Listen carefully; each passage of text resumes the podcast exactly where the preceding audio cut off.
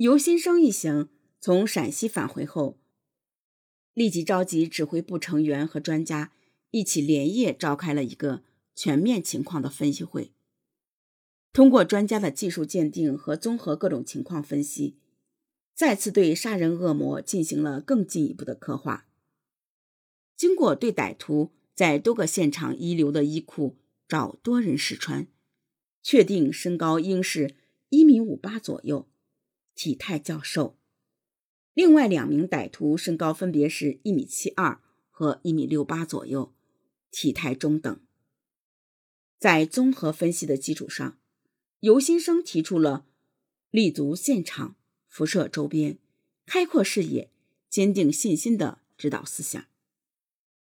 九月二十二日，河南省公安厅副厅长李承宪带领省厅行政处副处长曹宪华等一干人马亲赴灵宝。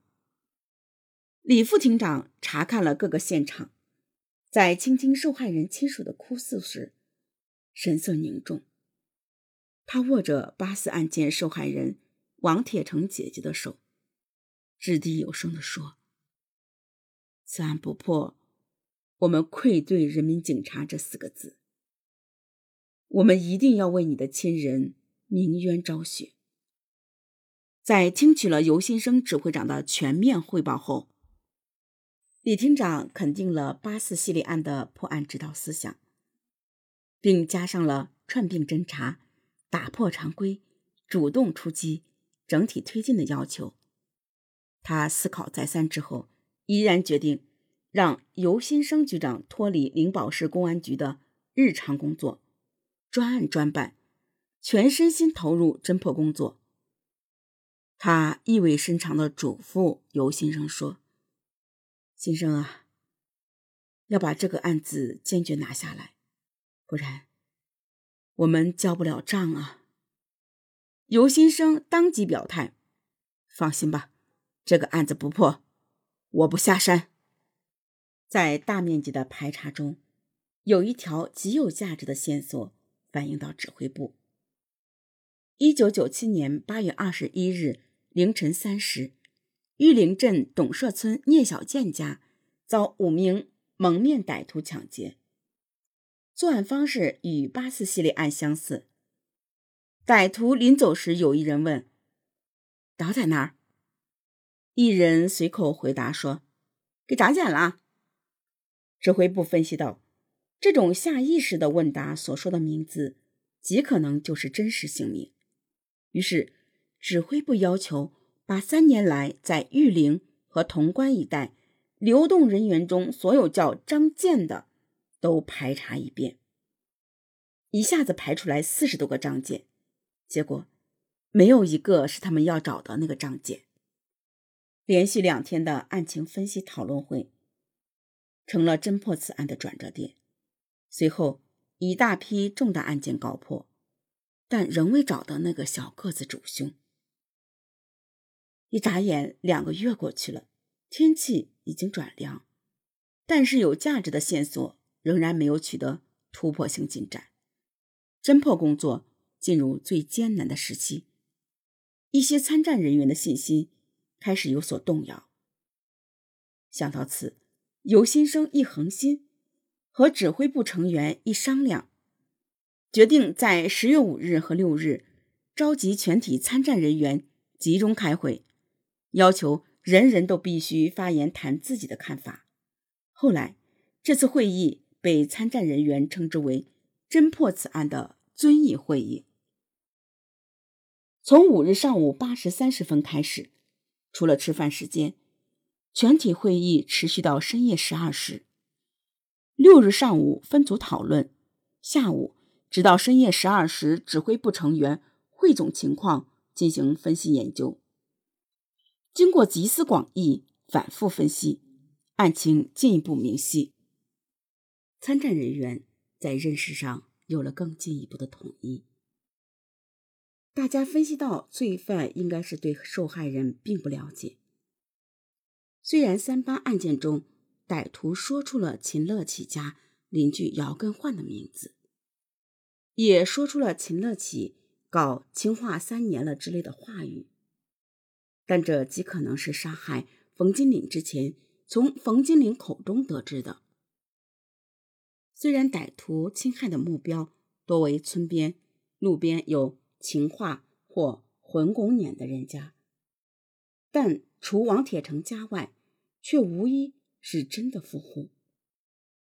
歹徒作案多起，所获却明显不多，这说明他们是在案前简单踩点，逃跑路线也说明了这一点。综合前段工作的分析。和对罪犯的刻画，尤先生局长要求全体参战人员一定要坚决贯彻立足现场、辐射周边、开阔视野、坚定信心、串并侦查、打破常规、主动出击、整体推进的指导思想。要扩大范围寻找线索，对查找一米五八的小个子要坚定无疑。原来已病的案要坚信，没有完全病上的也要继续努力去做。技术中队要在三天内把排查出的三年内类似案件的所有痕迹物证列成表格，发给每一个参战人员。两天会议结束后，各路人马又满怀信心，按照各自的分工沉了下去。玉林派出所副所长马新平了解到，一九九七年八月二十七日，玉林镇古东村曾发生过一起蒙面入室抢劫案。案犯逃跑的方向是牛头原，牛头原是一片高原，隶属陕西潼关，形状像一只牛头嵌入玉林地区。一九九七八二七。一九九八三二三幺三七二三案犯的逃跑方向都是牛头原。刑警大队三中队指导员邓放朗带人在原上找到了拧成一团的十多双袜子。虽然时隔了一年，一九九七八二七的受害人还是辨认出了是他家被抢的物品。在原上搜索时，侦查员。还发现了一个小窑洞，里面有玉米杆铺地。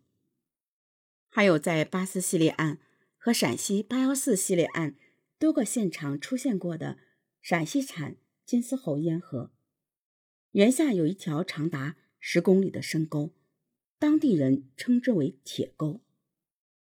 铁沟杂草丛生，人迹罕至，但侦查员却在沟里找到了一些。方便面袋和火腿肠衣，这显然不可能是当地农民所留。指挥部接到情况报告后，考虑到前期排查时没有把潼关的牛头原列为重点地区，遂立即增派大队人马，将这一地区作为重点，开展全面工作。牛头园下西桥村一位老汉家门口有一条小路。是上牛头园和进铁沟的必经之路。这位老汉向专案人员反映，他曾多次见过三个人在深夜或凌晨从他家门口路过，其中有一个小个子，不足一米六。很快，一个重点嫌疑人浮了上来：陕西省山阳县人刘明孩，二十四岁，吸毒，身高不足一米六。与一湖南人和一四川人结成团伙，有盗抢史。牛头原上潼关县南头乡大东马村有一年轻女子，丈夫因销赃被判刑后，成了刘明海的情妇。这使人联想到八四系列案件，曾有小护士美容霜和一些女人衣物被抢。刘明孩在玉林与潼关交界处的敏感区域租的有房，却不常住。有人反映，他有一件与三八案件在冯金岭家抢走的式样相同的黄色夹克衫。围绕着刘明孩展开工作，刘明海的情妇家被严密控制了，刘明海所租的房子也被严密监控。大批专案人员在玉林和潼关结合部搜寻刘明孩。十月十七日，警方在文玉金矿二十一公里处将刘明孩抓获。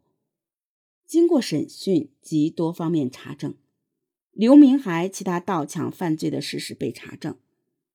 但这个小个子，不是那个令灵宝警方刻骨铭心的小个子。